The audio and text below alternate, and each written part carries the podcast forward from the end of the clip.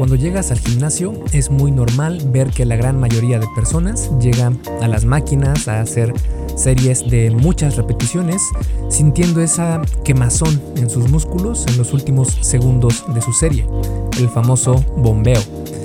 Biológicamente esto te manda una retroalimentación que te dice, oye, esto está quemando, seguro que debe funcionar para ganar músculo. A su vez, entrenar de esta manera genera algo conocido como hipertrofia sarcoplasmática, la cual se refiere a un tipo de hipertrofia, que la hipertrofia es el crecimiento del músculo, que cuando eh, dejes de entrenar se irá mucho más rápido, tirando a la basura prácticamente todo el esfuerzo realizado por meses o años. Por otro lado, entrenar con cargas pesadas manda una señal diferente, una señal que puede considerarse más permanente en tus ganancias musculares. Y de eso voy a hablarte en este episodio del podcast. Pero antes quiero invitarte una vez más a que te unas a Fase 1 Origen, mi curso en línea para aquellas personas que van comenzando su travesía en esto del fitness y que no saben cómo empezar, no saben cómo generar estos hábitos saludables. Y en fase 1 origen te voy a mostrar precisamente eso y está pensado para principiantes, de ahí el nombre origen, fase 1 origen. Es el primer paso y es el origen hacia esta nueva vida que pretendes eh, llevar a cabo. Si quieres ver qué es lo que incluyen estos cursos, porque es uno para hombres y otro para mujeres, puedes ir a esculpetucuerpo.com diagonal fase 1, todo junto, sin espacio y el número 1 con número, no con letra. Fase 1. Entonces te dejo con el episodio número 175 del arte y ciencia del fitness, el podcast de esculpetucuerpo.com. Yo soy Mike García y te veo en dos segundos.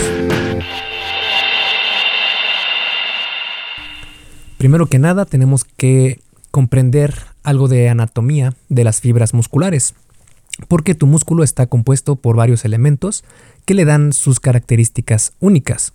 Dentro de estos elementos podemos encontrar a las fibras musculares, a los núcleos de las fibras musculares, a las mitocondrias, al glucógeno, miofibrillas, sarcoplasma, en fin, muchos otros compuestos.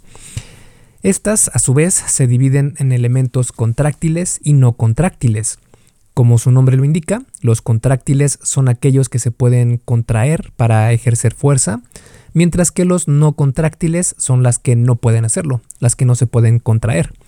Dentro de los contráctiles están la actina y la miocina, que son las encargadas de crear la contracción muscular y están en lo más profundo de las fibras musculares.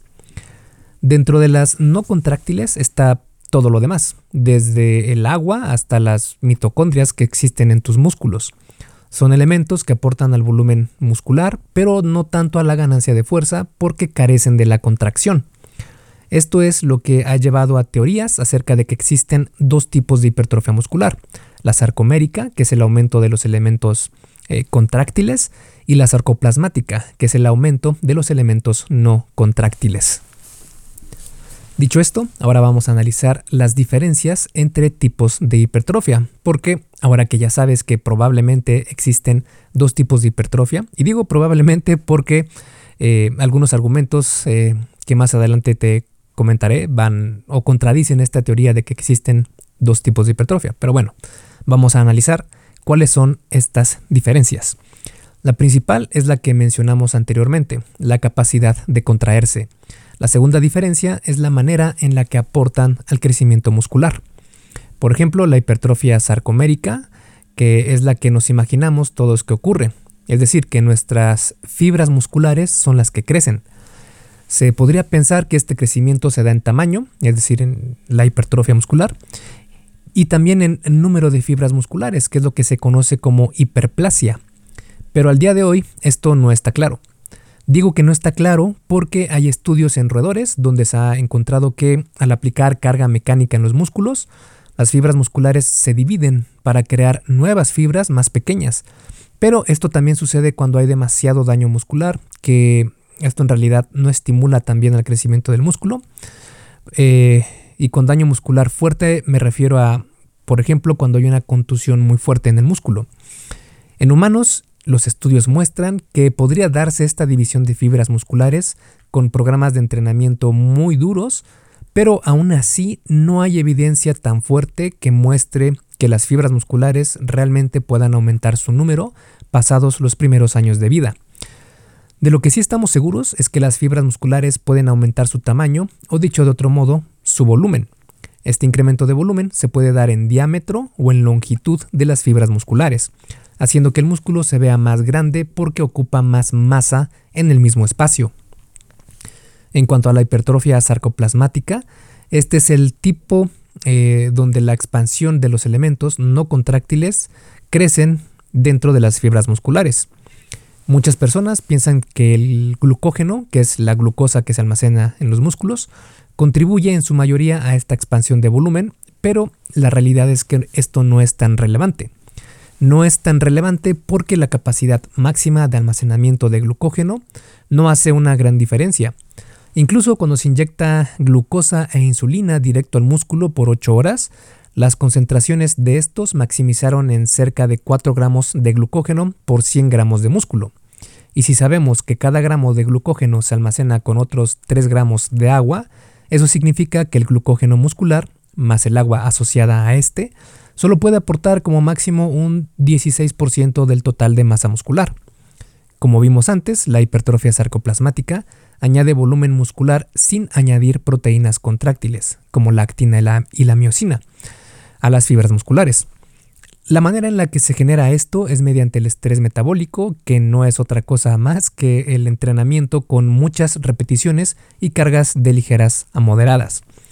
Dicho esto, no quiere decir que solo tengas uno u otro tipo de hipertrofia, sino que obtienes ambas, pero más proporción de una o de otra. Aunque hay quienes piensan que en realidad la hipertrofia sarcoplasmática no existe. Y es que existe un debate algo complejo porque al día de hoy no se sabe a ciencia cierta si la hipertrofia sarcoplasmática en verdad existe. Algunos expertos piensan que no existe, otros que sí sucede pero que su rol es insignificante, mientras que otros están convencidos en que sí es un hecho innegable y juega un papel principal en la ganancia de músculo. En cuanto a evidencia sobre este fenómeno, sí que la hay, pero data de hace 50 años y por lo mismo no eran tomadas con tanta confianza por los investigadores contemporáneos. Pero un estudio de 2019 logró dar esa evidencia faltante sobre la existencia de la hipertrofia sarcoplasmática.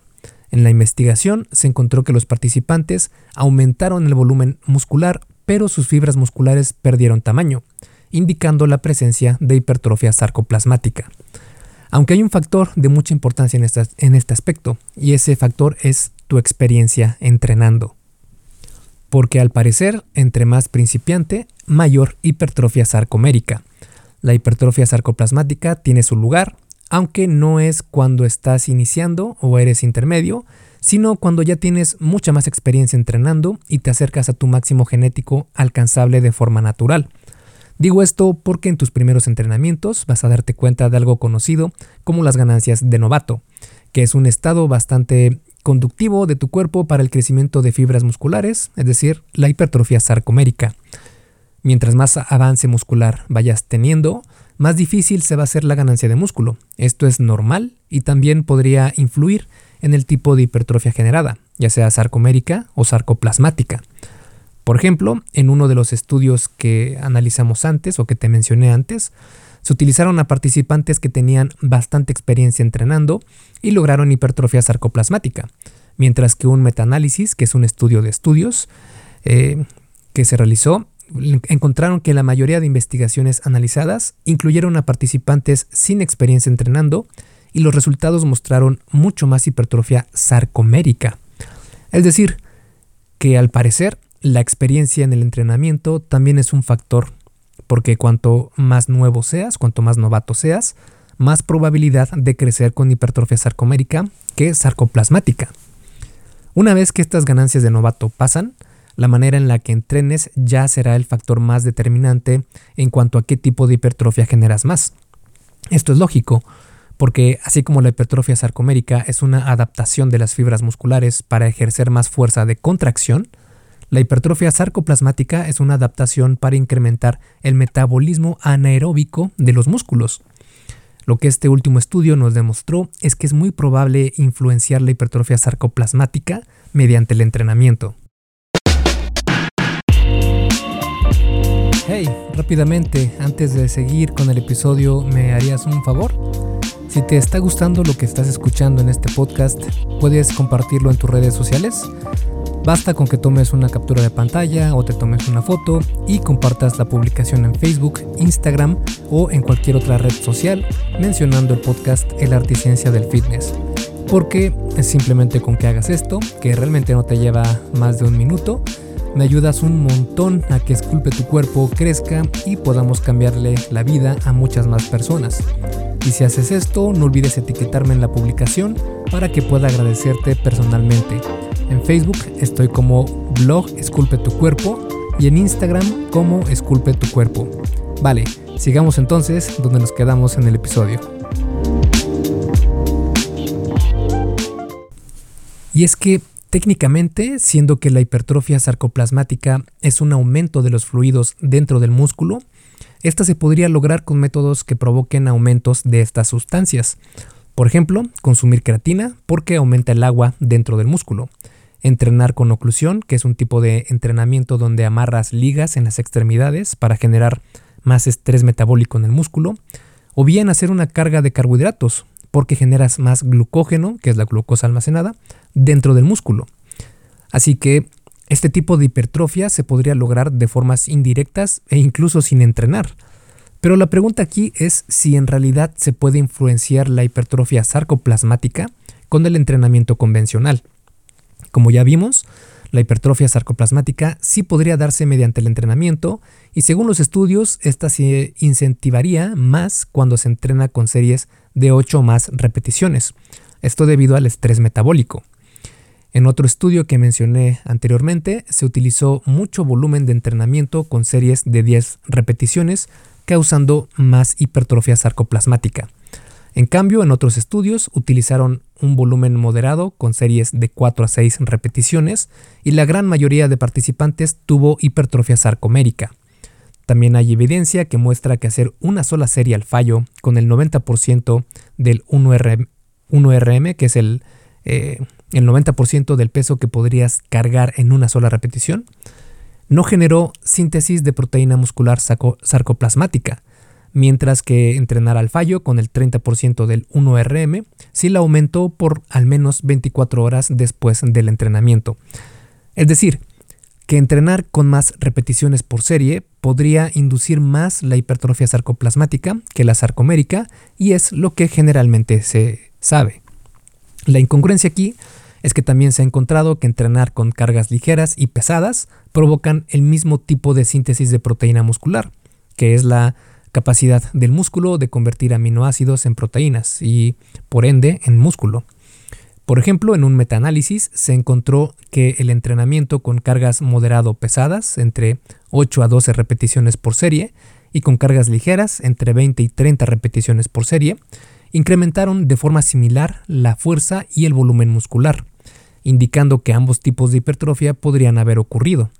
Pero en otras investigaciones se han encontrado datos incongruentes, como un estudio donde se entrenó con 10 series por sesión y no se incrementó la síntesis de proteína sarcoplasmática, mientras que otro estudio que utilizó un entrenamiento parecido en intensidad, pero realizando 20 series por sesión, sí causó incrementos significativos de síntesis de proteína sarcoplasmática, lo que nos indica que no solo es el hecho de entrenar con muchas repeticiones, sino que tendrías que entrenar con muchas repeticiones por serie y además tener muchas series por sesión de entrenamiento, justo como vemos que se entrena en la mayoría de gimnasios. Pero ¿es esta la mejor forma de entrenar? Es decir, ¿qué tipo de hipertrofia es mejor? Para esto, sin lugar a dudas, la mejor es la hipertrofia sarcomérica, es decir, la del crecimiento verdadero de las fibras musculares. Esto por muchas razones, pero las principales son tres. La primera es que es más duradera y genera memoria muscular. La segunda es que aumenta tu fuerza y la tercera es que es más objetiva. Cuando entrenamos lo que buscamos es ganar volumen muscular y queremos que permanezca ahí el mayor tiempo posible. El problema es que si dejamos de entrenar, esas ganancias musculares se van a ir. En este aspecto hay una gran diferencia entre los dos tipos de hipertrofia, porque con la sarcomérica añades núcleos a las células musculares que le permitirán a tu músculo activar más de estas fibras y ejercer más fuerza. Mientras que con la hipertrofia sarcoplasmática solo se incrementan los fluidos dentro del músculo. Esto significa que cuando dejes de entrenar por cualquier razón, tus ganancias musculares provocadas por hipertrofia sarcoplasmática se irán rápido. Mucho, mucho, mucho más rápido que las ganancias por hipertrofia sarcomérica. Además, con los núcleos añadidos por la hipertrofia sarcomérica, te aseguras de ganar memoria muscular porque estos núcleos no se van, haciendo que cuando regreses a entrenar recuperes lo perdido en tiempo récord, mucho, mucho más rápido. Y digo también que es muy conveniente porque experimentado la frustración de entrenar mucho, es decir, muchas series y muchas repeticiones, ganando algo de hipertrofia sarcoplasmática para perderlo todo en unas cuantas semanas de descanso siendo que cuando cambié a un entrenamiento más conductivo a hipertrofia sarcomérica, es decir, con cargas más pesadas, fue un antes y un después porque incluso cuando dejé de entrenar por más de un año, logré mantener bastante músculo y fuerza. Además, cuando se entrena para ganar más hipertrofia sarcomérica, se utilizan cargas pesadas con repeticiones moderadas, haciendo que las series sean mucho más objetivas. Por ejemplo, puedes tener como meta levantar, no sé, 100 libras en prensa en banco en series de 4 a 6 repeticiones. Una vez que logres levantar esas 100 libras por 6 repeticiones, aumentas el peso en lo mínimo, que serían 5 libras de cada lado de la barra, y ahora intentarás levantar esas mismas 6 repeticiones por serie, pero ahora con el nuevo peso de 110 libras. Y así sucesivamente. Esto hace que tu entrenamiento logre la sobrecarga progresiva, la cual es el mejor estímulo para el crecimiento muscular, y hace que sea sumamente objetivo. Mientras que en un entrenamiento de hipertrofia sarcoplasmática solo te enfocas en el bombeo y sentir que tus músculos queman. Un día puedes hacer 30 repeticiones, otro 48 y otro más 24. Es decir, no tienes una métrica objetiva con la cual puedas ver un progreso claro. Dicho todo lo anterior, como hemos visto, entonces, ¿cómo podemos aprovechar lo mejor de los dos tipos de hipertrofia? Aquí es mejor buscar la hipertrofia sarcomérica siempre que puedas y la sarcoplasmática añadirla únicamente cuando sientas que ya eres avanzado, es decir, cuando lleves unos 3 a 5 años entrenando correctamente en el entrenamiento con pesas. En lo personal, entreno con rangos de repeticiones bajos, con cargas más pesadas, para incentivar lo más que pueda la ganancia de fuerza eh, y también la hipertrofia sarcomérica. Mi opinión es que el primer ejercicio de tu rutina sea un ejercicio compuesto, que es aquel que involucra a varias articulaciones, no solo a una, y por lo mismo a varios grupos musculares, como son, por ejemplo, la prensa en banco, eh, la sentadilla, el peso muerto, etc. Este primer ejercicio lo hago en un rango de 4 a 6 repeticiones para entrenar más la fuerza que la hipertrofia.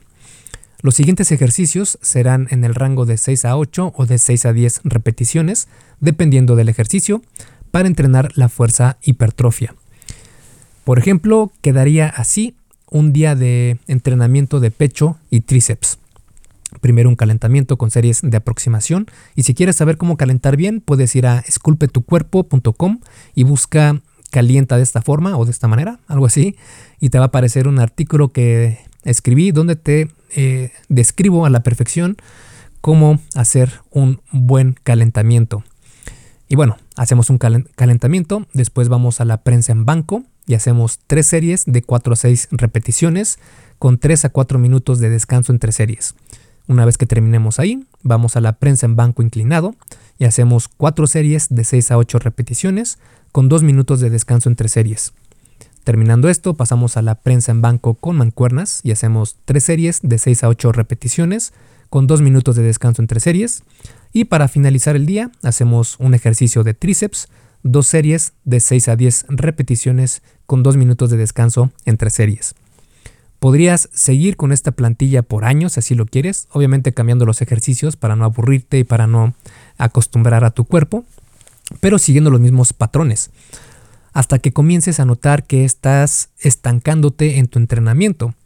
Y si a pesar de llevar un descanso y nutrición adecuados sigues sin salir de ese estancamiento por unas 6 a 8 semanas, entonces ahí se podría añadir series de hipertrofia sarcoplasmática. Si estás en este punto, también podrías incrementar la carga en tus series de fuerza porque ya podrás levantar peso más considerable y también aumentar el número de ejercicios porque tienes más capacidad de entrenamiento. Quedando, por ejemplo, el primer ejercicio en el rango de 2 a 3 repeticiones, el segundo ejercicio en el rango de 4 a 6, el tercero en el rango de 10 a 12 y el cuarto en el rango de 20 o más repeticiones. A este tipo de entrenamiento se le conoce como periodización concurrente y está definitivamente más enfocada para personas que son más avanzadas en el entrenamiento con pesas.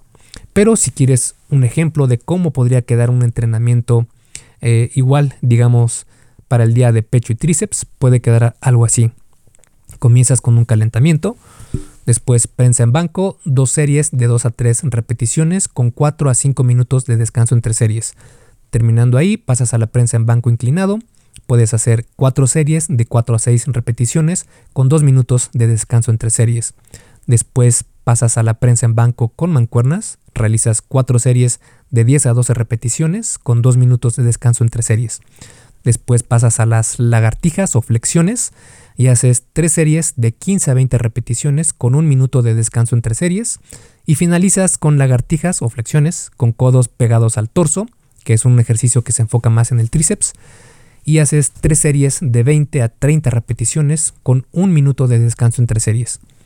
Hacerlo de esta manera estimulas tanto a la hipertrofia sarcomérica como a la sarcoplasmática, pero recuerda que esto únicamente vale la pena si ya te consideras como avanzado. Si no, quédate mejor con un entrenamiento básico que créeme que va a ser mucho mejor para tus ganancias musculares. Como conclusión y en forma de resumen, cuando se piensa en crecimiento muscular, se tiene la idea de que este se da mediante el crecimiento de las fibras musculares en sí, e incluso se podría pensar en que el número de estas fibras aumenta. La realidad es que el número de fibras musculares es un debate donde hasta ahora parece ir ganando el hecho de que éstas no aumentan su número, sino solo su tamaño y longitud.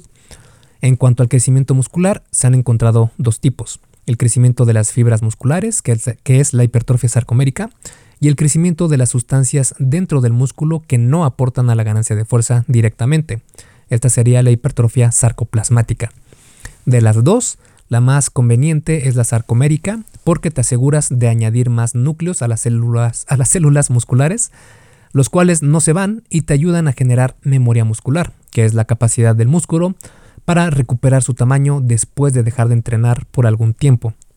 La hipertrofia sarcoplasmática es más probable que se dé cuando se entrena con rangos de repeticiones moderados, por ejemplo de 8 a 15 repeticiones por serie, y también en rangos de repeticiones altos, es decir, de 15 o más repeticiones por serie. Esto en comparación con los rangos de repeticiones bajos y cargas pesadas que son menores a 5 o a 8 repeticiones por serie. Para aprovechar ambos tipos de hipertrofia, puedes entrenar con un rango diverso de repeticiones por serie. Por ejemplo, entrenar tu primer ejercicio en un rango de fuerza de 2 a 3 repeticiones, en el segundo con uno de 4 a 6 repeticiones, el tercero con uno de 10 a 12 repeticiones, un cuarto ejercicio con 15 a 20 y el último de 20 a 30 repeticiones. Aunque definitivamente este tipo de entrenamiento es más aconsejable para quienes son avanzados en el entrenamiento con pesas y no recomendado para quienes inician, inician o son intermedios. Para la gran mayoría de personas, entrenar con cargas pesadas y ejercicios compuestos en el rango de 4 a 6, 6 a 8, 6 a 10 o incluso, incluso 6 a 12 repeticiones por series sería la mejor forma de entrenar.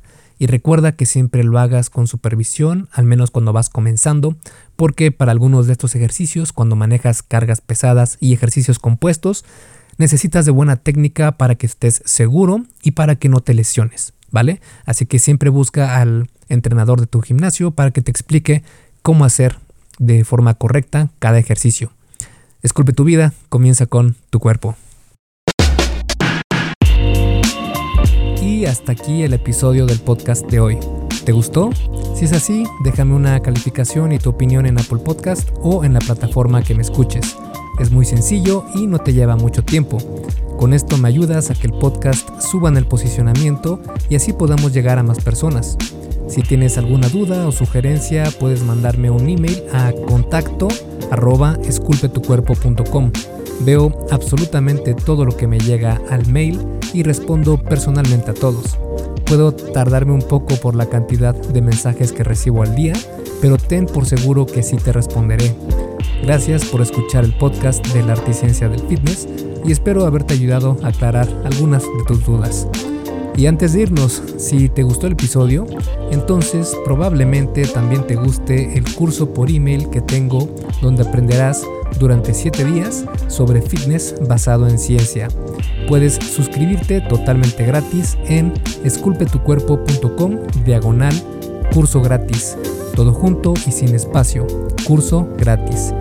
Me despido y nos vemos en el siguiente podcast.